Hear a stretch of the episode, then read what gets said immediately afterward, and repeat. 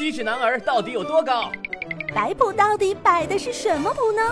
哆啦 A 梦的耳朵去哪儿了呢？方便面一直都是卷发吗？新鲜好玩的生活冷知识，听了下面的节目你就知道啦。原来如此。各位好，欢迎收听《原来如此》，我是圆圆。今天我们要来说说，自助餐竟然是海盗就餐的习俗。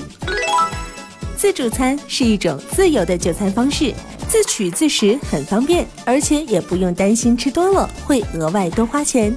因而去吃自助餐的人，往往都是名副其实的饭桶。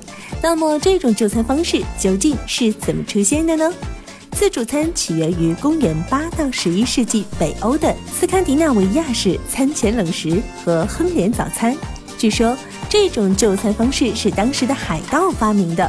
海盗们性格粗野，讨厌那些用餐的礼节和规矩，只要求餐馆将他们所需要的各种饭菜和酒水集中在桌子上，由他们自己畅饮好吃，吃完了再加餐。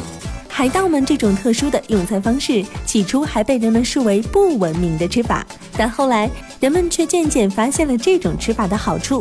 对于顾客用餐时不受任何约束，随心所欲，可以选择的种类很多，想吃什么就拿什么；而对于饭店老板，也不用再为顾客进行桌前服务，节省了很多的劳力，降低了用人的成本。于是，这种自助服务的用餐方式很快就风行了欧美各国。有趣的是，到现在为止，在世界各地仍然有很多自助餐厅以海盗来命名。想要了解更多好玩的生活冷知识，就听原来如此。